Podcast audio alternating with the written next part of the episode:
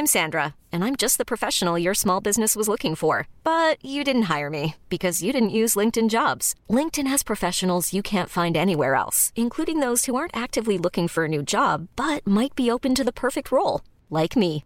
In a given month, over 70% of LinkedIn users don't visit other leading job sites. So if you're not looking on LinkedIn, you'll miss out on great candidates like Sandra. Start hiring professionals like a professional. Post your free job on linkedin.com/achieve today. Hola, ¿qué tal? Te habla Víctor Hugo Manzanilla y quiero darte la bienvenida al podcast Liderazgo Hoy. Yo soy el autor de los bestsellers Despierta tu héroe interior y tu momento es ahora. Actualmente soy CEO de Salarius LTD y vengo de más de 15 años de carrera en empresas Fortune 500 en las áreas de mercadeo, negocios y logística. Este es mi podcast, este es tu podcast, donde vamos a discutir sobre desarrollo personal, liderazgo y emprendimiento. Si quieres cambiar tu vida, si quieres crecer, si quieres aprender y lograr tus objetivos, pues prepárate, porque los mejores días de tu vida están al frente de ti.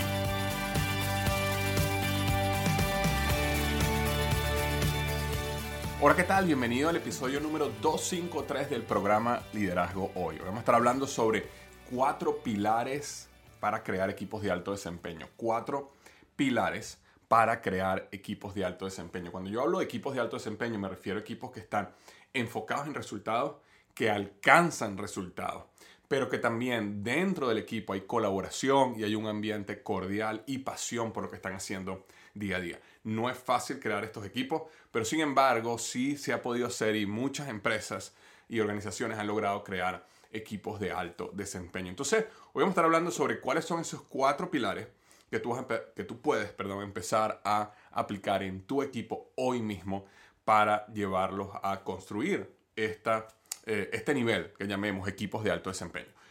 El primero de ellos, súper importante, es que consigas, es decir, que atraigas personas que tienen una alta predisposición a la acción y los logres colocar correctamente. ¿Por qué hablo de eh, individuos con alta predisposición a la acción? Que normalmente en el, eh, allá afuera, digamos, si podemos estereotipar un poco a las personas en dos grupos, existe un grupo que son los que yo llamo los pensadores y existe un grupo que son los que llamo los actuadores. Ahora, nosotros estamos en ese espectro, ¿ok? Nadie es 100% actuador, nadie es 100% pensador, todos tenemos un poquito de ambos. Pero cuando me refiero a individuos que tienen una alta predisposición a la acción, me refiero a individuos que estén mucho más cerca de lo que tiene que ver eh, con los actuadores que con los pensadores.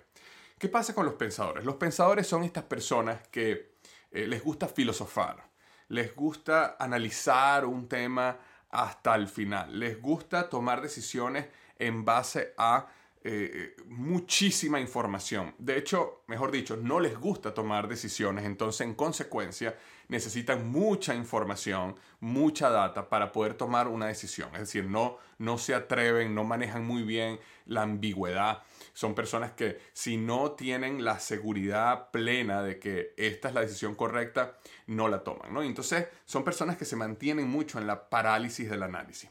Y cuando tú tienes personas que son pensadoras, en tu equipo, este, salvo que sean cargos muy específicos, y ahorita voy a hablar cuáles son esos, eh, básicamente lo que tú le colocas es como un freno de mano al equipo, o es frustración. Pones al equipo a dar vueltas, pones al equipo a buscar información y más y más y más y más porque no se puede mover hacia adelante.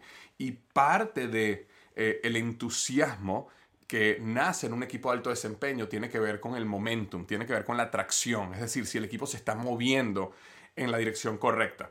Y cuando tienes individuos que lo que hacen es frenar las decisiones, frenar el movimiento, porque no pueden tomar decisiones, porque no tienen toda la información en sus manos, entonces eso destruye la, atmósfera que hay dentro del equipo y definitivamente no los convierte en equipos de alto desempeño. Ahora, sí hay lugares donde los pensadores son muy útiles. ¿okay? Por ejemplo, tú puedes tener a lo mejor un, un mentor que es un pensador que te ayuda a revisar si tus ideas y tus decisiones las estás pensando correctamente. Ahora, ese mentor o esa persona no tiene el poder de frenar tu, tu movimiento hacia adelante, no tiene el poder de frenar tus decisiones, pero sí te puede servir como una, digamos, una eh, eh, otra perspectiva donde te permite analizar, wow, he pensado lo que tengo que pensar, he, analizado cada punto de una manera importante y ya después tú tomas la decisión en base a qué nivel de riesgo y ambigüedad estás dispuesto a manejar.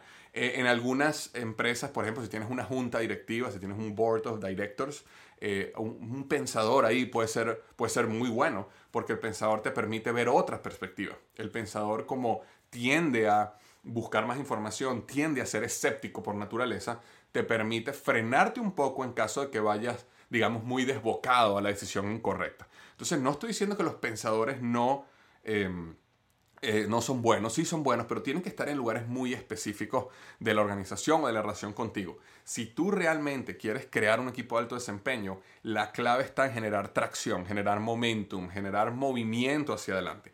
Y por eso necesitas tener personas que tengan una alta tendencia a la acción y que las puedas colocar correctamente. Y aquí viene otra de las grandes partes del trabajo, es eh, lograr detectar cuáles son las habilidades de estas personas a través que trabajas con ellas y poco a poco vas moldeando su posición, sus responsabilidades, su trabajo para que maximicen esas fortalezas que esas personas tienen eh, dentro del equipo. Entonces, eh, importante que pienses, y una de las, y una de las eh, recomendaciones que te doy como reflexión es que pienses también si tú eres una persona actuadora o eres una persona pensadora, porque yo por lo menos antes me consideraba una persona pensadora. Sin embargo, cuando yo decidí involucrarme en el mundo de los negocios y del emprendimiento, me di cuenta que como pensador no iba a llegar a ningún lado, que iba a tener que aprender a vivir en ambigüedad, que iba a tener que aprender a moverme hacia adelante si no tuviera toda la información. Y poco a poco me fui reentrenando. Entonces, si tú eres una persona que se considera pensadora, que no le gusta dar paso en ambigüedad, que quiere toda la información, que todo el tiempo está filosofando en ideas de negocios y esto, pero no actúa en lo que tiene que actuar, quiero que sepas que puedes, a través de moverte poco a poco, a través de reprogramación, a través de empezar a tomar acción y pequeños pasos, puedes empezar a desarrollar esa habilidad de convertirte en una persona mucho más actuadora y un poco menos pensadora. De hecho, si ese fuera tu caso, lo bueno es que eh, vas a poder convertirte en una persona actuadora, pero siempre vas a tener esas, esas habilidades del pensador que te va a permitir eh, revisar si estás tomando una mala decisión comparado con personas que son muy, muy actuadoras, que simplemente actúan, actúan, actúan y no piensan muy bien sus decisiones. Entonces, cerremos ese primer punto. Si tú quieres crear un equipo de alto desempeño, es muy importante que tú consigas, que atraigas, que traigas al equipo personas que tienen una alta disposición a la acción y que las eh, coloques eh, correctamente. Quiero tomar un minuto para darle las gracias a el patrocinante del episodio del podcast de hoy, que es Ring, y nos dice lo siguiente, suceden muchas cosas en nuestras puertas de entrada y eso es algo que definitivamente no ha cambiado en estos días. En mi casa recibo paquetes constantemente. Estoy recibiendo paquetes de, cosas que compro, paquetes de comida, eh, ahora mucho más con toda la situación, más aún llegan paquetes a la casa. Y es por eso que eh, este es el momento perfecto para volver a tu puerta, volver tu puerta más segura con un Ring Video Doorbell. Con Ring puedes ver y hablar con quien esté en la puerta desde cualquier lugar, directamente desde tu teléfono, para que nunca se pierda una visita, ya sea tu vecino, cena o de compras, eh, y puedas mantener esos paquetes y entregas a salvo. Con la detección de movimiento, tú vas a recibir una notificación incluso si no tocan el timbre. Si alguien se acerca a tu puerta o pasa algo, Ring te va a avisar. Eh, y de hecho, yo he comentado aquí que yo utilizo una de las cosas más fascinantes de Ring ha sido eh, eh, poder, estas cámaras internas que puedes poner en tu casa y puedes ver cada esquina en tu casa, lo cual me permite salir, si tengo mis hijos en mi casa, estoy tranquilo de que están bien, de que no están haciendo ninguna locura y puedo salir a trotar. Normalmente cuando yo salgo a trotar un rato, hacer ejercicio, eh, a veces los dejo en la casa y eso me da una paz tremenda saber que simplemente pongo mi teléfono ahí, veo desde mi propio app de Ring que todo está muy bien en mi casa y eso me da la tranquilidad por hacer ejercicio o salir a buscar un paquete que tengo que buscar o cualquier cosa cercana a la casa que tenga que hacer. Eh, me da mucha tranquilidad. Este, entonces, vea y hable con cualquiera que se encuentra en tu puerta de entrada desde cualquier lugar usando el timbre con video. Vigila cada esquina de tu casa con las cámaras de seguridad para el interior y el exterior fáciles de instalar. Proteja toda tu casa con Alarma Ring, un sistema de seguridad para tu hogar poderoso y económico que tú mismo puedes instalar. Obtenga ahora una promoción especial del kit de bienvenida de Ring en ring.com diagonal Victor. Ring.com diagonal Victor. Incluye el video Doorbell 3 y el Ring Chime Pro. La manera perfecta para mejorar la seguridad de tu puerta e iniciar tu experiencia con Ring. Visita ring.com diagonal Victor. Nuevamente, la dirección es ring.com diagonal Victor. La segunda o el segundo pilar para construir equipos de alto desempeño es que el equipo tenga una claridad en el qué. Claridad en el qué. Cuando yo me refiero a una claridad en el qué, es una claridad en qué somos. ¿Qué somos nosotros? ¿Qué hacemos? Es decir, que, que el equipo tenga, en más palabras, una claridad en qué es lo que ustedes como equipo hacen. ¿Cuál es ese beneficio que la compañía otorga. De hecho, una de las cosas que yo me he dado cuenta en el tiempo, y esto sucede no solamente con el qué, sucede con otras cosas que, vamos a hablar un poquitico más adelante, es que eh, tú le preguntas a diferentes miembros del equipo qué es lo que ustedes hacen. Y no te pueden responder cada uno en las mismas palabras. De hecho, si tú los pusieras en cuartos distintos o los llamaras a uno por uno y le preguntaran qué es lo que tú haces, y esto sucede también mucho con la visión. Tú le preguntas a una persona, mira, ¿cuál es la visión de esta empresa? Y llamas a tres o cuatro miembros del equipo y de manera individual les preguntas y la mayoría de los casos te dan respuestas diferentes. Lo cual, esto indica que es un problema de comunicación del liderazgo. Y, y, cuando estamos creando equipos de alto desempeño es importante que nosotros, como líderes, asumamos la responsabilidad de que nosotros somos los que vamos a construir un equipo de alto desempeño. Eh, tomo un paréntesis aquí, cuento una historia que le pasó a un amigo donde este, él tenía un miembro del equipo que era súper deficiente, malo, malo.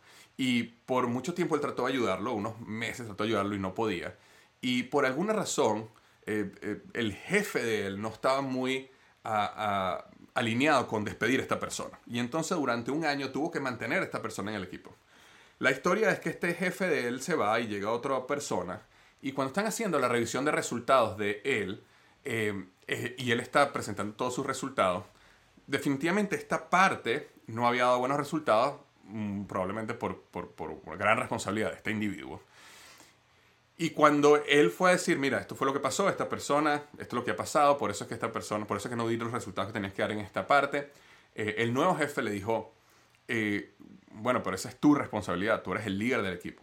Y entonces dice, sí, bueno, yo sé que soy el líder, pero fíjate que en todo lo demás lo hice bien, pero es que fíjate, con esta persona estuve haciendo esto durante tres meses, traté de ayudarlo. dice, bueno, ¿hace cuánto tiempo traté de ayudarlo? Bueno, hace un año y medio. dice, bueno, si una persona que no eh, se desempeña correctamente, lo has intentado ayudar y sigue en tu equipo después de un año, la culpa no es de la persona, la culpa es tuya como líder. Que esa persona siga ahí es tu responsabilidad. Así que es una falla tuya como líder, es una falla tuya como desempeño como mal desempeño. Y entonces eso, eso a mí, cuando yo vi esa experiencia, tratando de aprender de, experiencia ajena, eh, me, abrió la mente y dijo, mira, en un equipo, sobre todo si estás en una, en una, en una carrera profesional, donde, eh, y también esto funciona en tu negocio, si una persona no está funcionando, si una persona no es parte del equipo, no entiende el qué, no entiende el por qué, no le interesa, eh, es tu responsabilidad como líder que esa persona tiene que salir del equipo porque si no vas a destruir el equipo como completo, no vas a permitir que el equipo crezca. Además, creas un ambiente donde no importa que no haya, eh, ¿cómo, te puedo decir? No, a pesar de no dar los resultados, a pesar de no, ser, no estar alineado con la cultura, a pesar de no hacer lo que se tiene que hacer, igual tú te puedes mantener ahí. Y eso es básicamente una receta para el desastre. Las personas tienen que entender de que este es un equipo que está moviendo, que está en tracción, que está moviéndose hacia adelante y que si tú quieres ser parte de esta maravilla, si tú quieres ser parte de esto espectacular que estamos creando, tienes que poner tu parte. ¿okay? Somos un equipo, no una familia. A veces la gente dice, no, es que somos una familia. No, porque una familia, tú puedes tener una familia y puedes tener un primo, un hermano o alguien que es un desastre. Bueno, él va a ser tu familia por siempre y tienes que amarlo y tratar así sea un desastre. En los equipos no. En los equipos una persona es un desastre y va para afuera. Y eso es una de las características que permite crear equipos de alto desempeño también, que las personas sepan que sí, es una maravilla estar aquí, me encanta lo que estamos logrando, pero yo también tengo que poner mi parte. Entonces, me, me desvié aquí en este paréntesis un poco, pero era un punto importante que quería eh, no dejar pasar. Pero recuerda, es una claridad en qué. qué es lo que estamos haciendo. Y si tú llamas a diferentes personas de tu equipo y les preguntas, ¿qué es lo que hacemos aquí? Esas personas tienen que claramente definirte qué es lo que hacen, qué es ese beneficio que traen al cliente. Y todos deben usar más o menos las mismas palabras, a manera que tú sientas que existe una alineación en todo el equipo. Entonces, segundo pilar era que tienen una claridad en el qué. Tercer pilar es que tienen una claridad en el por qué. Y cuando hablamos de una claridad en el por qué, hablamos de cuál es el propósito del equipo, cuál es la misión del equipo. Si nosotros no existiéramos, si mañana la compañía cerrara, ¿cuál sería el vacío que dejaríamos nosotros en el mercado? ¿Por qué es importante hablar del por qué? Porque el por qué eleva el qué a un nivel mucho más emocional. Cuando nosotros hablamos del qué, digamos que tú puedes decir, mira, nosotros el qué, el qué nosotros es que nosotros eh, eh, cortamos yarda, cortamos grama, nosotros cortamos la grama de lo, ese es mi negocio, tengo un negocio que corta grama, ese es el qué, nosotros cortamos grama. Pero el por qué te puede llevar ese qué a un punto mucho más especial, mucho más eh, emocional. Ok, ¿por qué? Bueno, porque las casas de las personas, nuestros clientes, es el sueño más grande que ellos tenían en su vida. Es ese lugar que ellos soñaron en crear y nosotros hacemos que esas casas sean tan bellas como ellos siempre soñaron verlas. Entonces, cuando tú elevas el por qué, el por qué es que nosotros estamos trabajando, perdón, en el sueño de nuestros clientes. Y si tú eh, estudias un poco, por ejemplo, digamos al cliente que, que de este negocio de cortar grama, de, de landscaping, de, de, cortar yarda, como le dicen eh, algunos, eh, las personas compran sus casas como ese gran sueño, esta es mi casa, esto es lo que yo siempre soñé, este es mi... Eh, y, entonces tú eres parte de ese gran sueño, haciendo ese gran sueño mucho más especial. Entonces, ¿qué pasa? Cuando un equipo sabe cuál es el qué, pero también sabe que el por qué es mucho más elevado, hay una conexión, hay un propósito, hay una misión más poderosa que simplemente el qué, eh, permite o eh, ayuda a que esa conexión traiga mucha más pasión en el día a día del trabajo y que esa pasión lleve a mejores resultados de negocio, mejor conexión, mejor desempeño. En consecuencia, equipos de alto desempeño. Y la cuarta y última, y no menos importante, es una claridad en el cómo. Claridad en el cómo. ¿Qué quiero decir yo con la claridad en el cómo? Toda organización tiene una manera de hacer las cosas. Y es importante mantener esa manera porque esa manera es lo que permite a la organización crecer, escalar y duplicarse. Si todo el mundo, imagínate que, imagínate que eh, un McDonald's, por utilizar un ejemplo bastante típico, imagínate que un McDonald's creciera y cada vez que se creara un nuevo McDonald's, cada quien lo hiciera a su manera. Cada quien lo hiciera como más le gusta. Eh, McDonald's nunca hubiera crecido como ha crecido. La razón por la cual, o una de las razones por las cuales McDonald's es tan exitoso, es por su sistema de producción y su sistema y su cómo, ¿verdad? El cómo ellos hacen las cosas eh, permite que tú te puedas comprar una hamburguesa acá y una hamburguesa en China y una hamburguesa en Latinoamérica y todas saben exactamente igual. Porque ellos el cómo lo tienen muy bien determinado, tienen un proceso muy bien definido que permite duplicarse y escalar de la manera correcta. Exactamente igual sucede para crear equipos de alto desempeño. Evidentemente, en los equipos pequeños, cada persona tiene ciertas habilidades, cada persona tiene ciertas destrezas y esa persona va a aplicar sus habilidades y sus destrezas al máximo.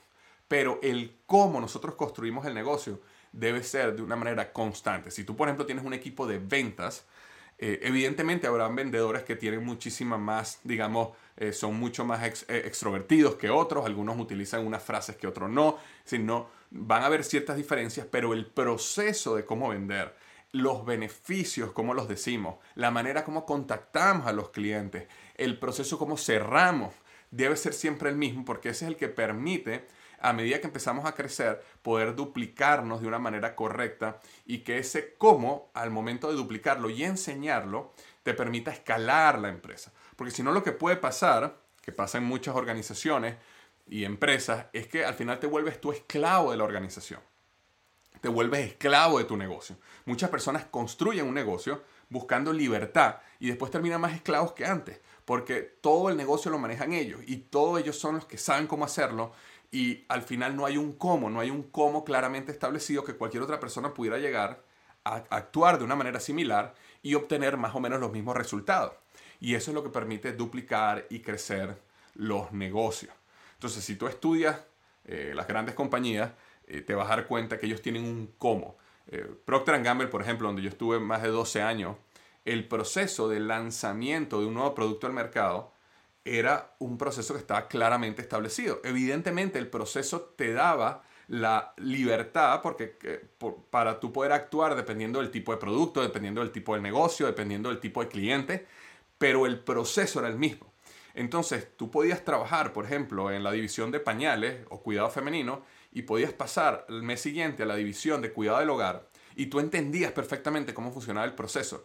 Tú podías dejar un proyecto a la mitad aquí de pañales e ir a la mitad de un proyecto de detergente y tú podías tomarlo inmediatamente porque ya entendías el proceso, ya sabías dónde estaba, ya sabías cuáles eran las variables que había que revisar, ya podías ver los resultados y entendías el por qué, porque había un proceso. Y ese proceso es el cómo. Entonces, si tú quieres crear un equipo de alto desempeño, primero tienes que conseguir personas con alta disposición a la acción y colocarlas correctamente. Después tienes que tener una claridad en el qué. ¿Qué es lo que nosotros hacemos? Una claridad en el por qué, cuál es nuestro propósito, por qué lo hacemos. Y después una claridad en el cómo. ¿Cómo nosotros hacemos esto? Documentarlo, quedar muy claro y que todo el mundo en el equipo entienda que esta es la manera como nosotros construimos el negocio o, crecemos la organización o crecemos el equipo. Esta es la manera como eh, se hace. Entonces, eso es lo que tenía para ti hoy. Te mando un gran abrazo y quiero decirte una cosa más. Si este episodio te llamó muchísimo la atención, es súper, súper, súper importante que veas este otro episodio que quiero recomendarte. Es un episodio que se llama Las seis características de los líderes del futuro. Si tú eres una persona, como estás viendo este video porque estás construyendo un equipo de alto desempeño, no dejes de darle clic acá donde vas a poder ver este otro episodio donde hablo de las seis características de los líderes del futuro que te va a permitir elevar tu liderazgo y aumentar el desempeño de tu equipo aún más. Muchísimas gracias.